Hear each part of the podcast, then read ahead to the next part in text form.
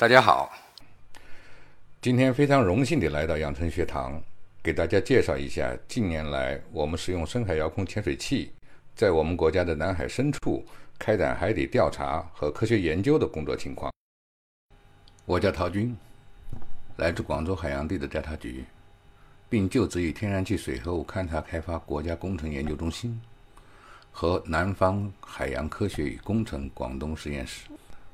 我在海洋地质调查研究和深海探查技术装备研发应用领域工作了近四十年，主持了包括海马号项目在内的多个国家级科研项目。我就职的三个单位都和海洋有关。广州海洋地质调查局是自然资源部中国地质调查局的直属单位，主要从事国家基础性、公益性、战略性的海洋地质调查研究，包括天然气水合物，也就是可燃冰、大洋极地。等地质调查工作。天然气水合物勘察开发国家工程研究中心是我国深海资源领域获批的第一个国家工程研究中心，承担我国可燃冰勘察开采产业化开展的重任，并引领打造我国深海战略科技的核心力量。南方海洋科学与工程广东省实验室（广州），简称广州海洋实验室，是以立足湾区、深耕南海。跨越深蓝为使命定位，围绕国家的重大需求，聚焦南海的核心科学问题，着力解决发展、资源、生态等关键难题，是一个强强联合的科技平台。我今天要给大家讲的是，在南海北部陆坡一千多米深的海底，一个叫海马冷泉的地方，那是在深海荒漠当中的一片绿洲。我们把时间拨回到1977年，埃尔文号潜水器在加拉帕克斯海域2500米深的海底，发现了数十个丘状物体，富含硫化物的炽热液体从黑烟囱里喷出来，热液的温度超过了300度。科学家们吃惊地发现，就在这么一个深海海底的极端环境中，存在着一个完整的生物群落，它们不需要氧气和光合作用。而是依赖热液的能量和以硫化物为主的物质生存。诶，这是海水通过裂隙流入海底深处，被加热之后向上运移并喷出，同时携带的硫化氢、二氧化碳、甲烷等大量物质。海水冷却之后，这些物质又沉降到喷口周围地区，滋养了大量的生物。这样一个系统就是热泉。在发现海底热泉的数年之后。科学家们又发现了海底冷泉，同样，冷泉也有来自海底以下的物质。不同的是，热液以硫化物质为主，也有甲烷；而冷泉以甲烷为主，也有硫化氢。现在大家看到的是海马冷泉海底甲烷气体喷发，有非常强烈的喷涌而出，也有小规模的喷口。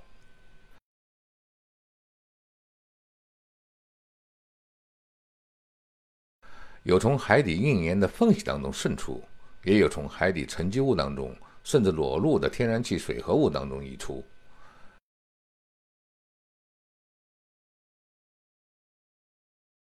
也有从大片冷泉生物群里渗出。热泉生物群的优势种是管状蠕虫、埃尔文虾等等，而在冷泉，一倍的数量占绝对优势。海马冷泉也有管状蠕虫。铠甲虾在生物和地球化学长期作用下，冷泉区的海底会形成大片的碳酸盐结壳。这个视频左边是热泉，右边是冷泉，一个喷出的是富含硫化物的热液，一个喷出的是以甲烷为主的气体。热泉喷出的流体温度可达三四百度，热泉的周围会很快降温到正常的海水温度。冷泉区的海水温度并不比同地区同水深的海水温度低。之所以称之为冷泉，是因为相对于热液而言，它是冷的。一个叫黑烟囱，一个叫白烟囱。冷泉和热泉分布的地点是不同的。从大陆向海洋，到了海平面以下是大陆架，一般水深不超过两百米，然后是大陆坡。水深是两百到两千米，然后就到了深海盆地，也叫深海平原，深度是两千到六千米。深海平原上面有平顶山、火山岛、环礁和洋中脊，更深的地方是海沟，也叫深渊。最著名的当然是马里亚纳海沟，也被称为地球的第四极。热泉分布的地点是洋中脊，冷泉分布的地点在大陆坡。热泉分布的地区水深会比冷泉更深一些。在深海科学研究中，有矿产资源、生态环境、生命起源等几个主要问题。就资源与环境而言，热泉形成的热液硫化矿床主要是贵重金属资源。并可以在热泉开展深部地质研究，比如板块运动、深部岩浆囊等等。冷泉和可燃冰有关，是开展地球气候变迁、海平面变化的重要场所。甲烷气体本身就是一个重要的温室气体。热泉和冷泉都有着不依赖光合作用的生物群落，是目前生物学家们。研究生命起源、研究极端环境下的生命现象的热点地区，热泉和冷泉都是深海潜水器发现的。如果没有深海潜水器，热泉和冷泉不仅不为人所知，我们可能连想都想不到。科学技术的进步，让我们能够发现和观测肉眼看不到的自然世界，更多的了解和认识世界。这样的例子实在是太多了，热泉和冷泉就是又一个典型的例子。海洋是人类生存和发展的重要资源宝库，自古以来，人类从来就没有停止过对海洋的探索。人类潜水器的发展方向主要有三大类，一类是载人的潜水器，叫 HOV。前面说过，发现热泉的埃尔文号就是 HOV。我国的奋斗者号、蛟龙号、深海勇士号也是 HOV，遥控潜水器叫 ROV。我们今天介绍的发现海马冷泉的海马号就是 ROV。再就是既不载人也不是遥控的，是由潜水器完全自主航行的，也叫 AUV。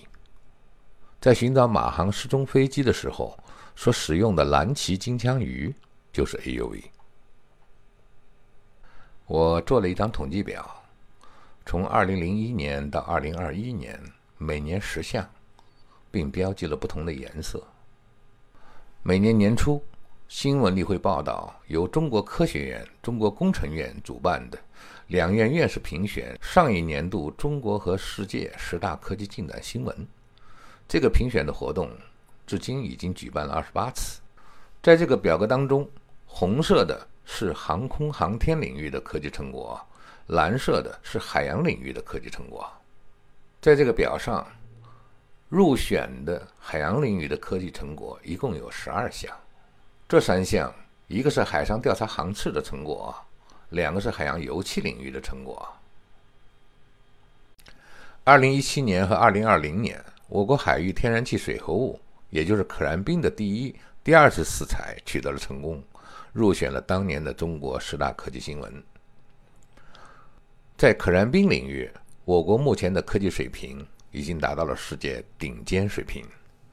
完成这个项目的具体单位就是我工作的广州海洋地质调查局。我相信可燃冰领域的科学家们一定也会来到阳澄学堂。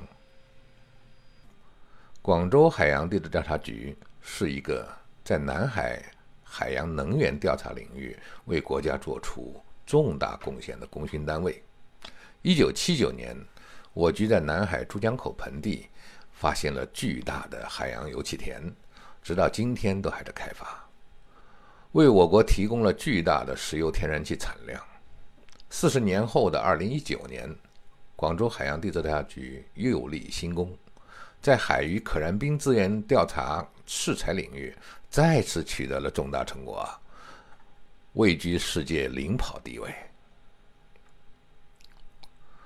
现在，广州海洋地质调查局已经进驻南沙，不仅是国家海洋地质调查领域的主力，同时也是广州市、广东省振兴南海海洋科技发展队伍的主力成员。我局拥有一支长期从事海洋资源与环境调查和研究的专业队伍，并拥有在国内海洋调查领域最强大的现代化科考船队。收回中国十大科技进展，蛟龙号深海载人潜水器在2010。二零一二零一和二零一二年分别完成了三千七百米、五千米和七千米的深海实验，入选了当年的十大。可以说，两院院士评选的结果，在科技水平方面未必是最先进的，但是一定是两院院士们最关注的。蛟龙号连续三年入选，说明两院院士对我国深海科技领域的成果特别的重视，非常的期待。二零一四年，海马号 RV 研制成功，我们攻克和掌握了深海遥控潜水器的核心技术，实现了中国大深度深海作业级遥控潜水器零的突破，同时也实现了一代人的梦想。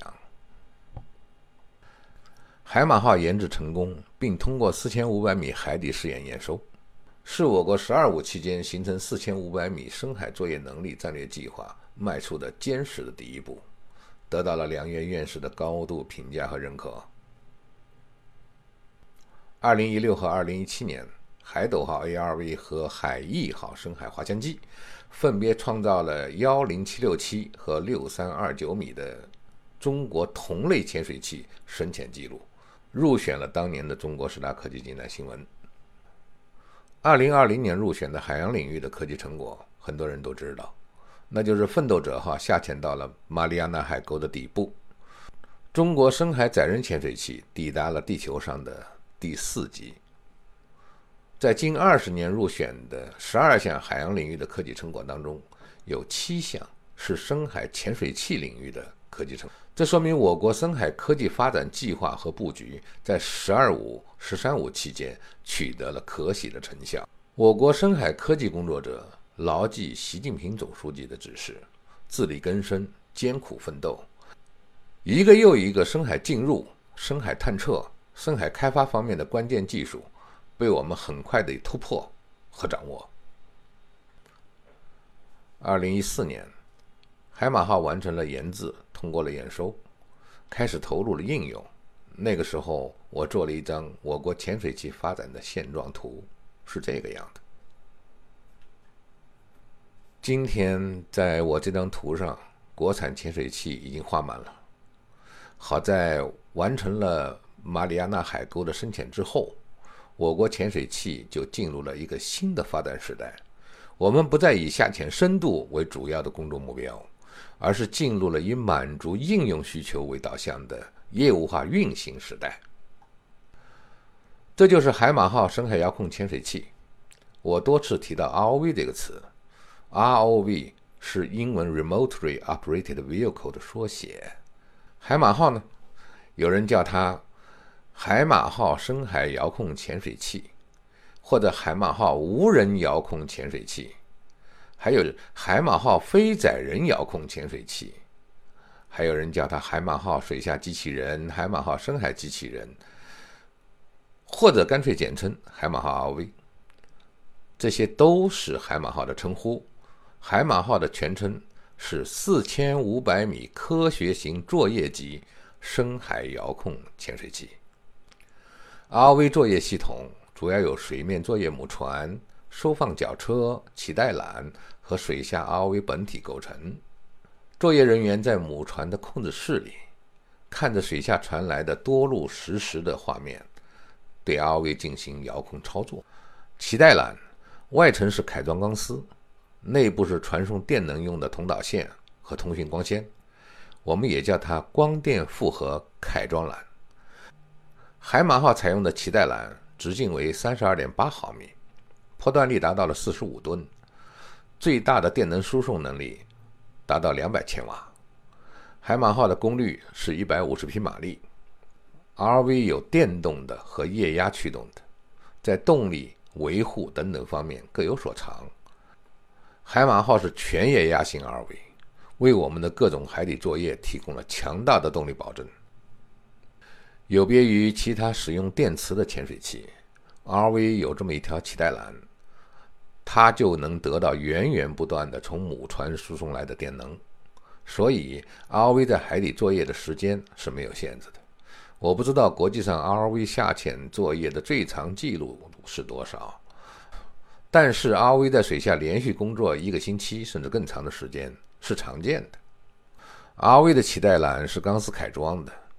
它既保护了脐带缆，又有强大的拉力，因此阿威在水下垂直运动，也就是上下运动的时候，能得到脐带缆的协助，而并不是完全依靠垂直推进器。这个特点使阿威具有了其他潜水器无法比拟的海底重型物体的打捞能力，这也使得 RV 具有比其他潜水器更加强大的作业适应性，能够执行众多不同的深海作业任务。由于 RV 的工作人员是在水面母船上进行操作，所以 RV 作业中是不存在深潜人员的风险。由于上述特点，使得 RV 能够在海底承担各种繁重的、复杂的、精细的作业任务。可以说，RV 又是深海作业的大力士，也是深海作业的手术刀。正因为 RV 有水下作业能力强的特长。使之成为全世界数量最多的潜水器。这是国际上的一些潜水器的图片，可以看出，几乎所有的 RV 看上去有点相同，但在细节上又各不相同。之所以如此，是因为 RV 的用户都有着不同的业务需求，所以他们要把 RV 做成最适合自己使用的形式。我们从中简单的介绍一下四台 RV。这是一九六零年美国研制成功的世界上第一台真正意义上的 RV，型号是 CURV-1。杠不久前在南海深海海底打捞 F 三五 C 舰载飞机的 RV，型号是 CURV-21。杠从型号看，可能是它的二十一代后裔。乌兹后海洋研究所的杰森 RV 主要用于科学家对于海底的观测。我们前面说的“艾尔文号”载人潜水器也是这个所运作的。杰森 RV 首次下潜是在1988年，他曾数百次的下潜至太平洋、大西洋、印度洋的海底，进行包括热液在内的海底调查，在科学领域有着辉煌的成就，而且在水下考古领域也有着出色的业绩。第二代杰森 RV 在下潜深度、作业能力。作业模式方面都有了提高。杰森 RV 是一台科学型 RV，每次下潜的时间通常为一至两天，它最长的一次达到了一百一十七个小时。目前，第二代杰森 RV 杰森 Two，它的最大深度是六千五百米。这台 RV 是 RV 中的巨无霸。它是用于海底挖沟加铺缆用的，它有两千八百米马力，它是普通作业级 R V 的功率的三十倍，它有六十吨重，是普通 R V 的二十倍，它能够挖沟的深度达到了三米。目前，在深海有很多海底观测网，很多观测的设备要用电缆和观测网的主干线连接起来。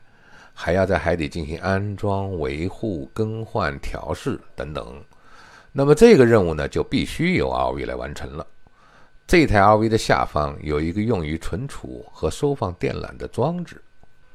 RV 有工程型 RV 和科学型 RV 之分。工程型 RV 主要用于海洋石油及相关的海底作业工程，作业的内容相对比较固定，比如。海洋石油平台钻井过程当中的辅助作业，钻井完成之后，海洋石油开发设施的相关作业等等。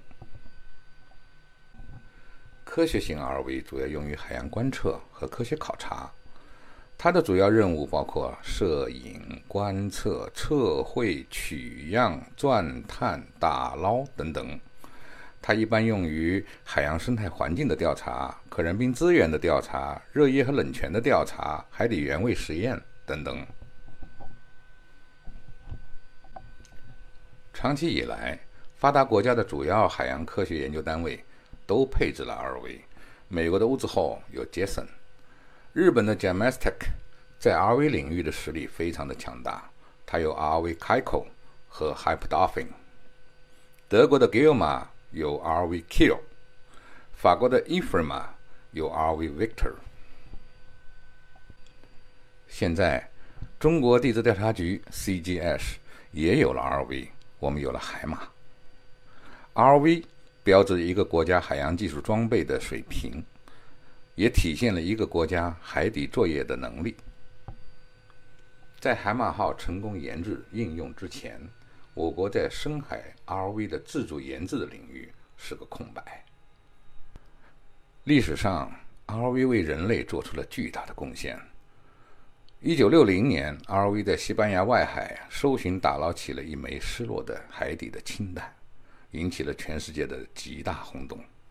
一九九九年，麦哲伦 R V 在大西洋四千米的海底，将一九六一年沉没的、停留在海底三十八年之久的自由中太空载人舱打捞回收。ROV 承担了多起海上坠机等重大事故的海底搜救打捞作业。包括1998年9月瑞士航空111航班的碎片打捞，2009年法航477航班的残骸和黑匣子打捞，2018年1月美国在5500米的深海海底打捞太平洋舰队的一架 C 杠 2A 运输机，创下了打捞飞机残骸的最深纪录，以及2022年南海打捞起的 F-35C 舰载飞机等等。如果在海底我们找到了马航三七零飞机，那么在打捞作业的时候，一定能看到 RV。随着海洋油气开采的产业化发展 RV 成为了海上石油平台和钻探船的必配设备，RV 因此也有了迅猛的发展。在泰坦尼克号海难发生一百周年的时候。国家地理杂志公开了一批乌兹后海洋研究所在2010年用三台深海潜水器拍摄的泰坦尼克号的新的照片，其中泰坦尼克号船体残骸内部的观测和拍摄是由 RV 来完成的。2015年3月，海马号 R V 在南海北部陆坡西部发现了海底冷泉，这是在我国海域第一个由国产深海潜水器发现的巨型活动性冷泉。这也是南海可燃冰资源调查和南海冷泉调查研究领域的一个重大突破。在上个世纪七十年代，海洋石油开发迅速发展，推动了 R V 产业化的快速形成。在此，我要说两个绝大多数：一，全世界潜水器当中，R V 占绝大多数；二。绝大多数的 R V 配置在海洋石油领域的平台、钻探船、采油设施作业船上。二零一零年四月二十号，在墨西哥湾作业的深海地平线号平台发生了爆炸事故。这个事件还拍成了电影《Deepwater Horizon》，中文片名叫做《深海浩劫》。电影很精彩，很专业。很真实的反映了那次平台的爆炸的惨烈。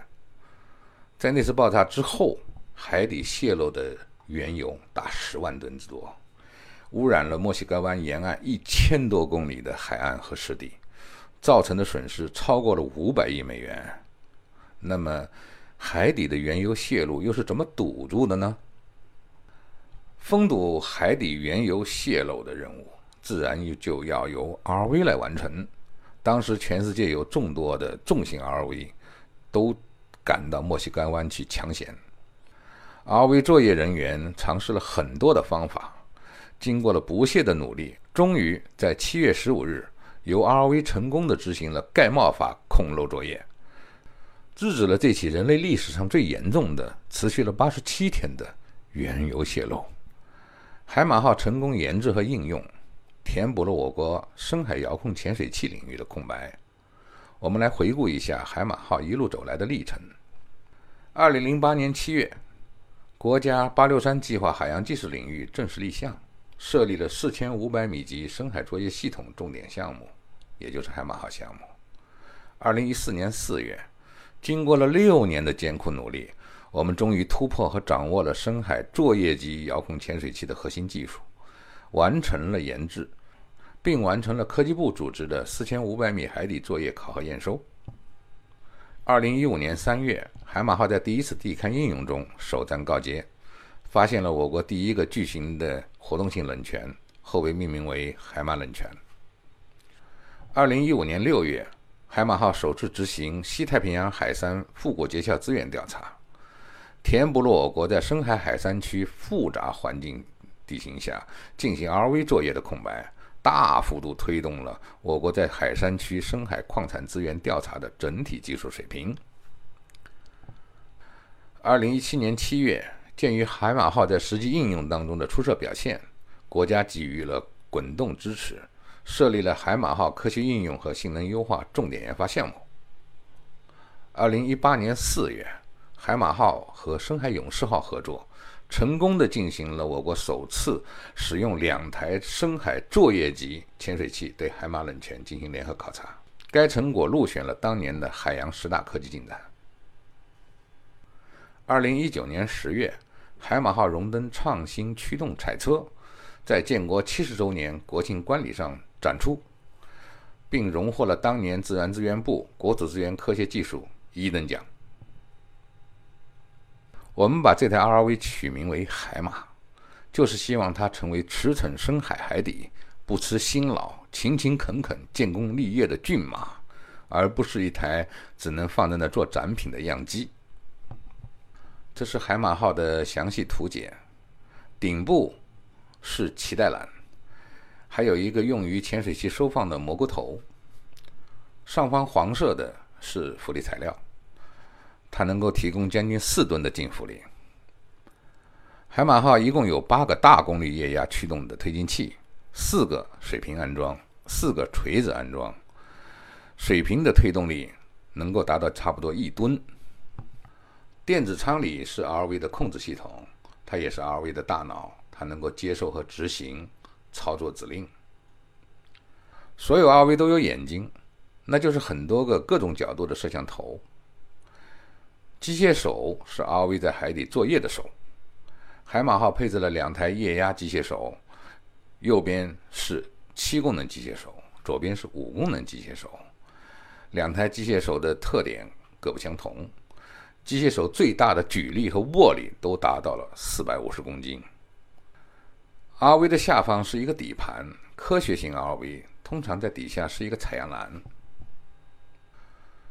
这个动画演示了 RV 的主要构成和扩展工具模块。这是 RV 的主体框架、主控系统和水平级垂直推进器。这是顶部安装的浮力材料，所有潜水器都需要浮力平衡和浮力调节。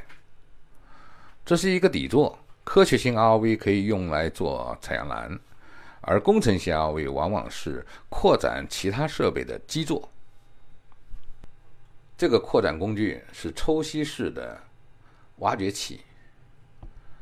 这个功能的扩展使得 RV 拥有了在海底爬行的履带。这样的功能扩展是在 RV 的下方安装了一个抓斗。多年来的作业实践经验告诉我们，这个抓斗非常实用。RV 本身是一个带机械手的作业平台。我们在进行海山区作业和调查的时候。会在这个平台上安装和搭载很多的作业工具和探测设备。这个是高清摄像机，这是强力爪，这是水温测量设备，这是声学探测设备，这是 RV 转机，还有切割器和生物诱捕笼。所以说，RV 是多能高效的深海调查作业设备。广州海洋地质调查局在 RV 的系列化、多平台作业方面。取得了一定的发展成果。我们目前已经拥有了新海马和海马二号两套 RV，RV 的功率都是一百五十马力，作业深度都是四千五百米。按照我局的发展部署和进度情况，我局将在明年拥有六千米级的 RV。在此，我给各位留下一个问题：为什么很多的深海潜水器，比如说海马号、潜龙？深海勇士号等等，都把作业深度定在了四千五百米。二零一四年以来，海洋地质六号科考船一直是海马号 R V 的作业支持母船。现在，广州海洋地质调查局又建成了更为先进的海洋地质二号 R V 作业平台，在国内的海洋科学调查单位来说，是处于领先地位的。前面提到，潜水器都有浮力调节问题。图片上呢，海马号上部的黄色的部分就是浮力材料，是用空心玻璃微珠加环氧树脂胶结固化之后，再通过机加工制成的。它的比重是零点四五。